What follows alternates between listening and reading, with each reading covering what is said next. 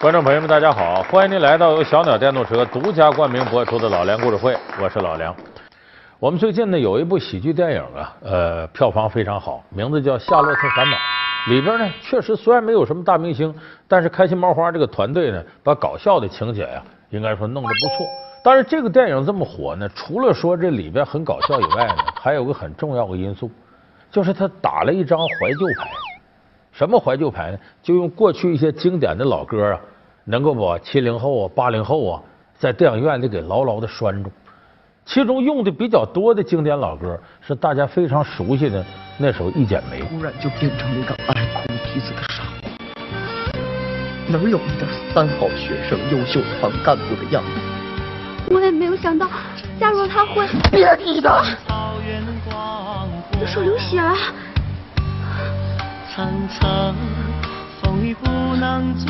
这个歌很多大腕都唱，那么谁是原唱呢？费玉清。当初这歌流行的时候，很多人还不知道是费玉清唱的。后来大量的费玉清的歌在这个大陆流传，很多人才认识这个人啊。费玉清长得呢不算绝对英俊，但是显得很儒雅。不论什么时候唱歌，头发烫的很漂亮，然后穿着一身板板正正的西装，这手拿着麦克，保准这个手在四十五度角。唱的过程当中，始终眼睛往上方斜视，看看这屋里哪个灯泡坏了，哪个灯泡亮了灭了，啊就这么一个主。脚底下打着拍子，很多人模仿费玉清就都是往上看。那么说这个费玉清呢，今年多大岁数了呢？他是一九五五年生人，哎，现在已经六十周岁了。你肯定看不出来，说这人怎么不显老呢？哎，今儿咱就给大伙说说这个不老的歌神费玉清。怎样的机缘巧合让羞涩的费玉清步入歌坛？宝岛歌手无数，为何说他是台湾最美声音？歌坛群雄逐鹿，哪位天皇巨星是费玉清过不去的一道坎儿？傲视歌坛四十年，不老男神究竟有何秘诀？年逾花甲却还是单身贵族，是怎样的情感经历让他选择不婚？老梁故事会，默默深情。费玉清，这是一九八八年，当时中央电视台引进第一部的台湾电视连续剧，哎，名字叫《一剪梅》。这个歌呢，作为我来说，印象为什么很深呢？你看，他这歌里唱的就是“真情像草原广阔，冷冷冰雪不能淹没”。他说：“冷冷冰雪不能淹没。”这个歌放的时候，电视剧播的时候正好是冬天。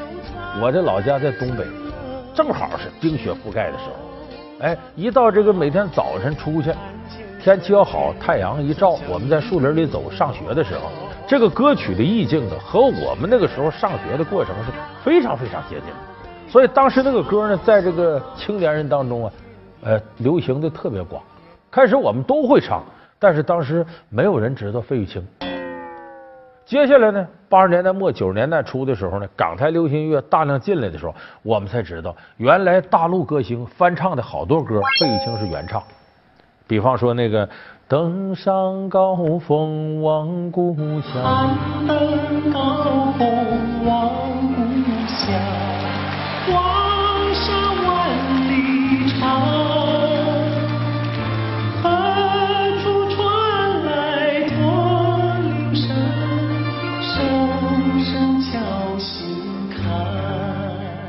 这歌叫《梦驼铃》，哎，咱们很多观众朋友一听这旋律，可能就会想起以前那些事儿来。还有这个，我匆匆的走入森林中，森林它雨匆匆。这歌叫《南屏晚钟》。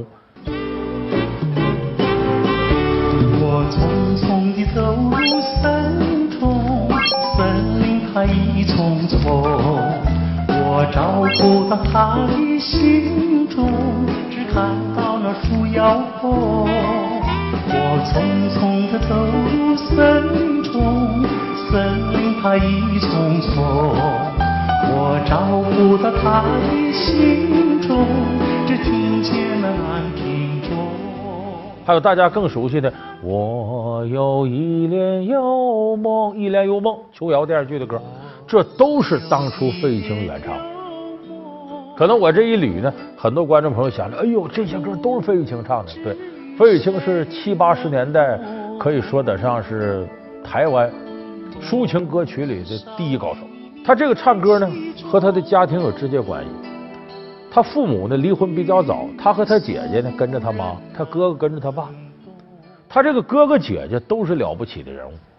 他哥哥叫张飞，他姐姐叫费贞玲。有人说这不对呀，费玉清、费贞玲这姐俩倒对，都是姓费，怎么他哥哥姓张呢？其实费玉清原名叫什么？原名叫张燕婷。哎，他姓张。说为什么他叫费玉清了呢？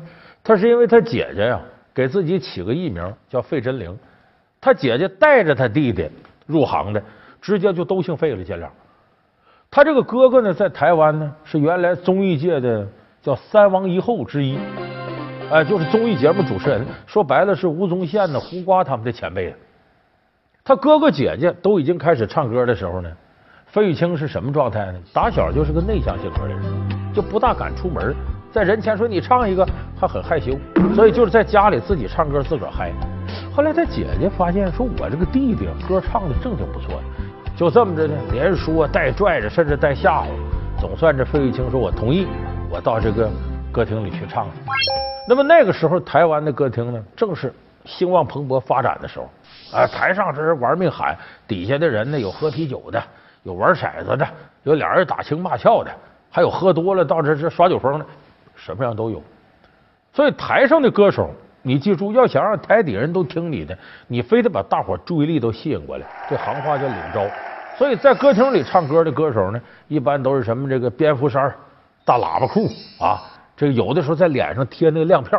你想想，歌厅里鱼龙混杂的这么个地方，突然间冒出一个穷学生啊，西装，很朴素的打扮，跟那些歌手全不一样。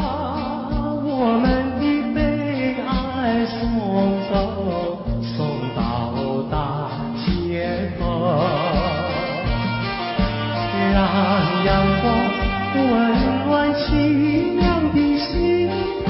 很多桌子底下听歌人一听，哎呀，觉得真透了，哎，好像多长时间雾霾天一下见着阳光了那个感觉。所以费玉清在歌厅里一出现，火了，很多人知道有这么人，大老远来专门点他让他唱歌。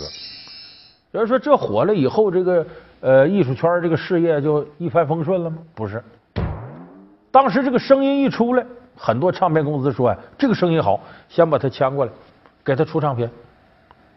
结果一开始这唱片不好卖，卖不动。这个小年轻唱老派的情歌不占便宜，所以后来一直到他出了一首 MV 叫《烟雨斜阳》，这个时候才算在歌坛立住。也是一样，就好像烟雨斜阳，美丽短暂，渺渺茫茫。但立住是立住，没火起来。到什么时候火起来？他碰他生命里头一个贵人。这个人名字叫刘家昌，咱很多朋友都熟悉，在台湾呢，这是个鼎鼎大名的音乐制作人啊。他对当年刘文正啊、邓丽君呐、凤飞飞呀这些人呢，都曾经提携过，很了不起个音乐人。刘家昌把他收到门下，说：“我认为你的声音呢，这么说吧，咱这个全台湾啊，讲抒情歌曲，女的那肯定邓丽君，男的就是你费玉清，没有第二个人唱抒情歌曲能唱过你。”这样，他就给费玉清做了一首歌，叫《晚安曲》。凭着这首歌，费玉清一下子晋升到一线歌手里。让我们互道一声晚，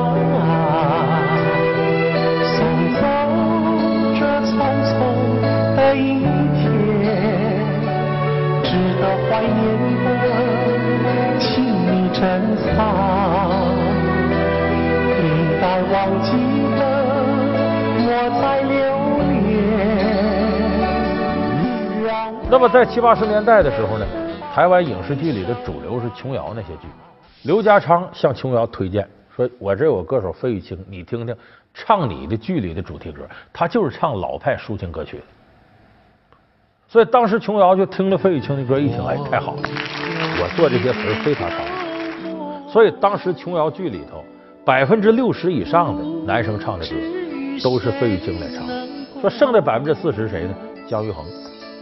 所以当时费玉清跟姜育恒几乎是把琼瑶影视剧里头的男生部唱的歌曲都给分了。所以费玉清也借着影视剧的传播、琼瑶剧的传播，他越来越火，越来越火。但是费玉清火是火，在刚出道的时候，始终他不能成为歌坛的头号明星。为啥？始终有人压着他。谁压着他？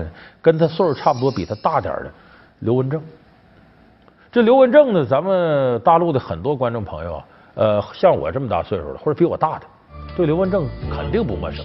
当年在八十年代初、八十年代中期的时候，刘文正的歌在大陆是非常火的。总在校园中，希望花开到到我身边，带着微笑，带来了我的烦恼。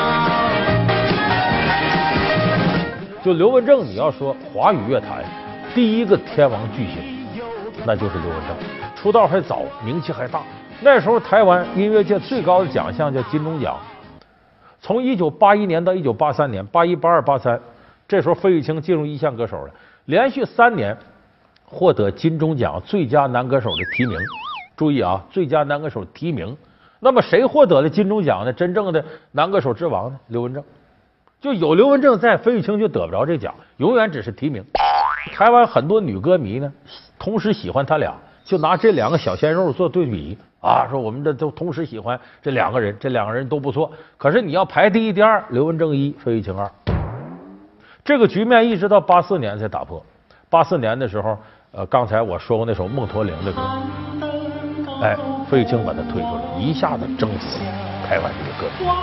所以八四年金钟奖是费玉清得，而费玉清自己没想到，说我居然还能压倒刘文正获得这奖，因为当时都傻了，没想到自己能得这奖。现场给他颁奖的就是刘文正。各位长官，各位朋友，我是费玉清。这个正如呃吴敬贤小姐的那句话，这真是个迟来的春天。当然早到固然可以，我倒认为迟到也并不是一件遗憾的事。至少在我等待的春天来的时候呢，让我深深的感受到许多的朋友对我的爱护，还有他们的关怀。我在这要感谢好多人。那么说，这个对手的高度，有时候就决定了你的高度。如果说费玉清没有碰到刘文正这样的高手，他一出道就火的不行了，很有可能后来他的动力就不足了。而且费玉清六十岁这个不老的歌神，但实事求是说，和他的坚持有直接关系。就是你这么些年来，你看，我们如果把这个七十年代费玉清的歌、八十年代、九十年代和新世纪费玉清这些歌，你连成串你听一遍。你感觉不到费玉清风格有多大变化。假如流水能回头，请你带我走。假如流水能接受，不再烦忧，月亮清静，像梦一样。那天你怎能相忘？我柔情深似海，你痴心可问天。是相守。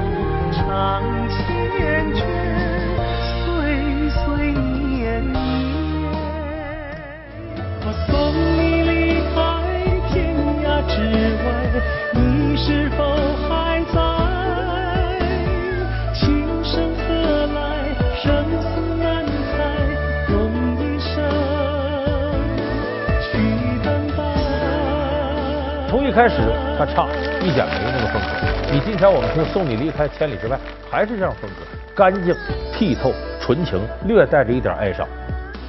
这是费玉清歌曲的基本风格。费玉清也说：“你这个追时尚你是追不过来的，你追来追去把自己就迷失了。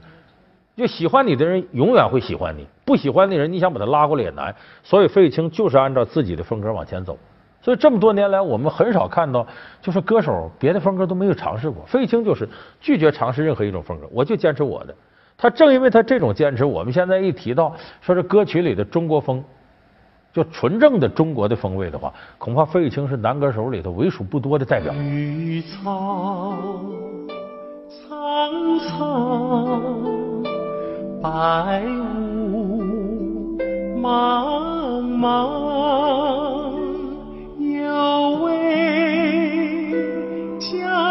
人在水一方。当然，我们说这个费玉清呢，他的能耐那远远不止唱歌这点儿咱们最近可能有人在网上看过费玉清一个视频，在综艺节目里讲笑话，讲带点擦边球的笑话。谁没想到费玉清还挺会讲笑话，能把大伙逗得咯嘎乐。老梁故事会，默默生情，费玉清。老梁故事会是由小鸟电动车独家冠名播出。小张也不太会说话东西了啊，既然老板，好好是是。叫我敬大家，就真不好意思，这个这个，那我就端起酒来，就端起来。我祝我跟祝大家哦，啊，老板你等他一下，祝大家不会讲话啊，祝祝大家了，哦祝大家呃这个这个这样好，我端起这杯酒，我就呃我先喝的啊，我们大家一起端起来，端起来，大家一起同归于尽哈。啊，老板其实费玉清啊，你不知道他还得过台湾两届的最佳主持人呢。这一点咱们很多的这个大陆的歌迷啊不是很了解。他和他哥哥张飞呢曾经合伙主持了这个一个节目叫《龙兄虎弟》，那本身就亲哥俩嘛。那个节目当时在台湾综艺正经是火了一些年的。继续收看《龙兄虎弟》。在我身上呢，都能看到我们张家的优点，在费玉清身上，缺点差不多都在那个地方。啊，老兄，哎，你好像说反过来啊啊！刚才公会讲到扁豆病那，你有什么优点缺点？我是这样子的，我呢就是这个缺点呢，就是找不到，就找不到缺点。你的缺点就是找不到缺点，优点呢就是优点太多太多。那我跟你刚好那费玉清的长项是什么？再说说相声叫说学逗唱，费玉清这四门还都够。你就说说，说指什么呢？就是娓娓道来啊，不徐不急，哪儿是高潮啊，哪儿是包袱口啊，都能给你准确把握住。咱们看网上这个费玉清讲笑话，哎，你会发现他这个节奏感非常好，能把大伙都逗乐了。就说和逗这个本事他是有的。那至于学和唱，唱是人家本门，学呢非常好了。就费玉清啊有一个强项，就是模仿别人。现在的歌手多棒啊！还有啊，他们还可以创造流行的动作。九力是谁唱走了我的？哎呦，对不对？哎呦，对不对？哎呦，我的天哪！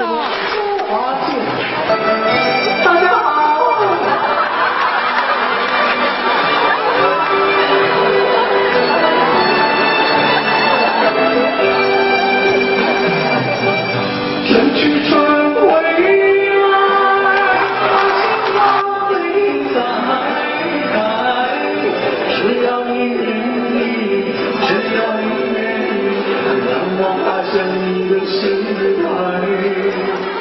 这个人在表演上他是有天分的。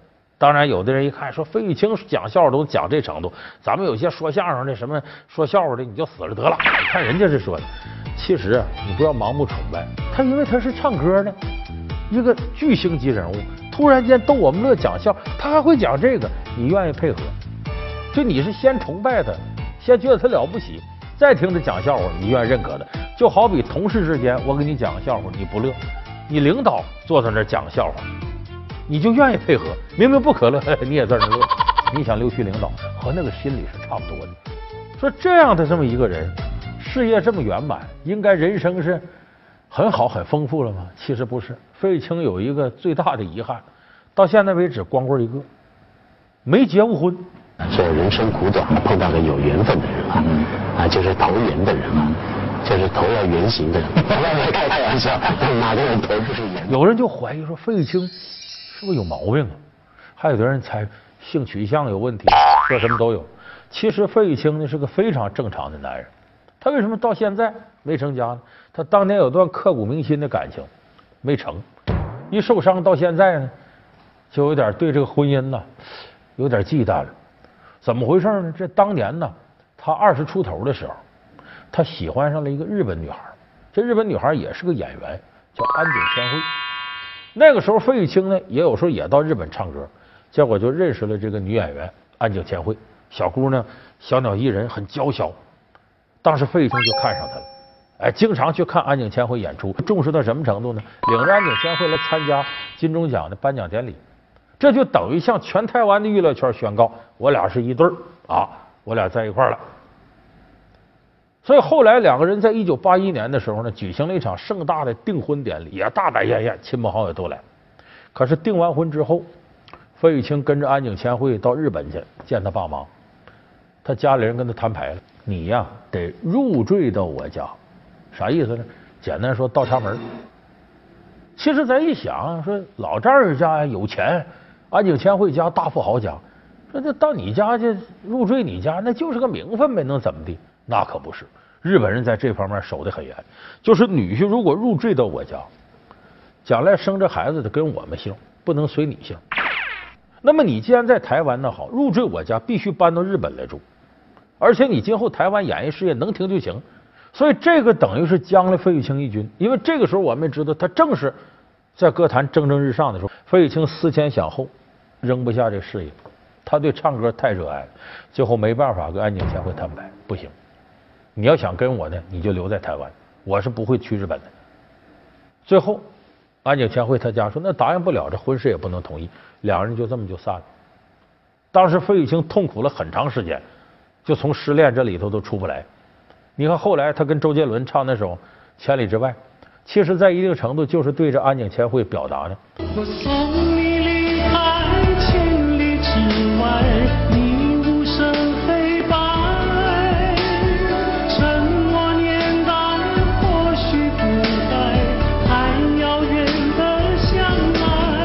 达在感情世界里可望不可及、有缘无分的这种伤感。所以我说到这儿，有的观众朋友想起来说，也确实是啊，港台有不少那些这个大腕的歌星啊、演员呐，你发现要么就是独身一辈子，要么就是离婚以后再不结婚了。你看咱很熟悉的什么郑伊健呐，什么郭富城啊啊，还有什么这个这个张曼玉啊、关之琳呐等等等等，和费玉清都很相似。其实这个道理你看起来好像说，哎呀，这些艺人嘛，娱乐圈的跟咱正常人能一样吗？你不能拿他们当不正常。他的道理在什么呢？两个人顶着各奔各的事业，没人往家庭里投入太多，你想在一块过长了就难。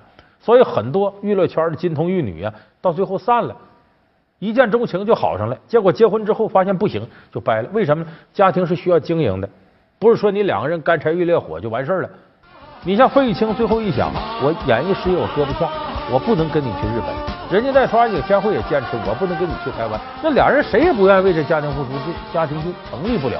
有人说这就是不爱，不对，这跟爱情关系不大。就说在他心里边，这个事业是老大。他为什么能唱到六十岁，还有那么大精神头，一年开几十场演唱会？就是他对这项事业太热爱了，相应的他不肯往家庭投入那么大的精力。那么偏偏他喜欢的女孩呢，人家却要求你往家庭里投入，人家自己不肯往家庭投入那么多。也许费玉清没有真正走进婚姻殿堂，对他来说是个幸运的事。他走进去之后要再离，那可能这个伤害对于他来说就更大了。那说不定费玉清的演绎风格、演唱的风格，有可能由现在这种淡淡的忧伤变成一种强烈的哀伤。所以可能费玉清到现在都独身一个人。对很多人来说，可能是这是他的不幸，但对于他自己来说，有可能这是他演艺事业能够继续走下去一件非常幸运的事情。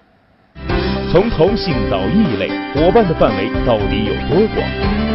从敌对到亲密，他们的关系是如何改变的？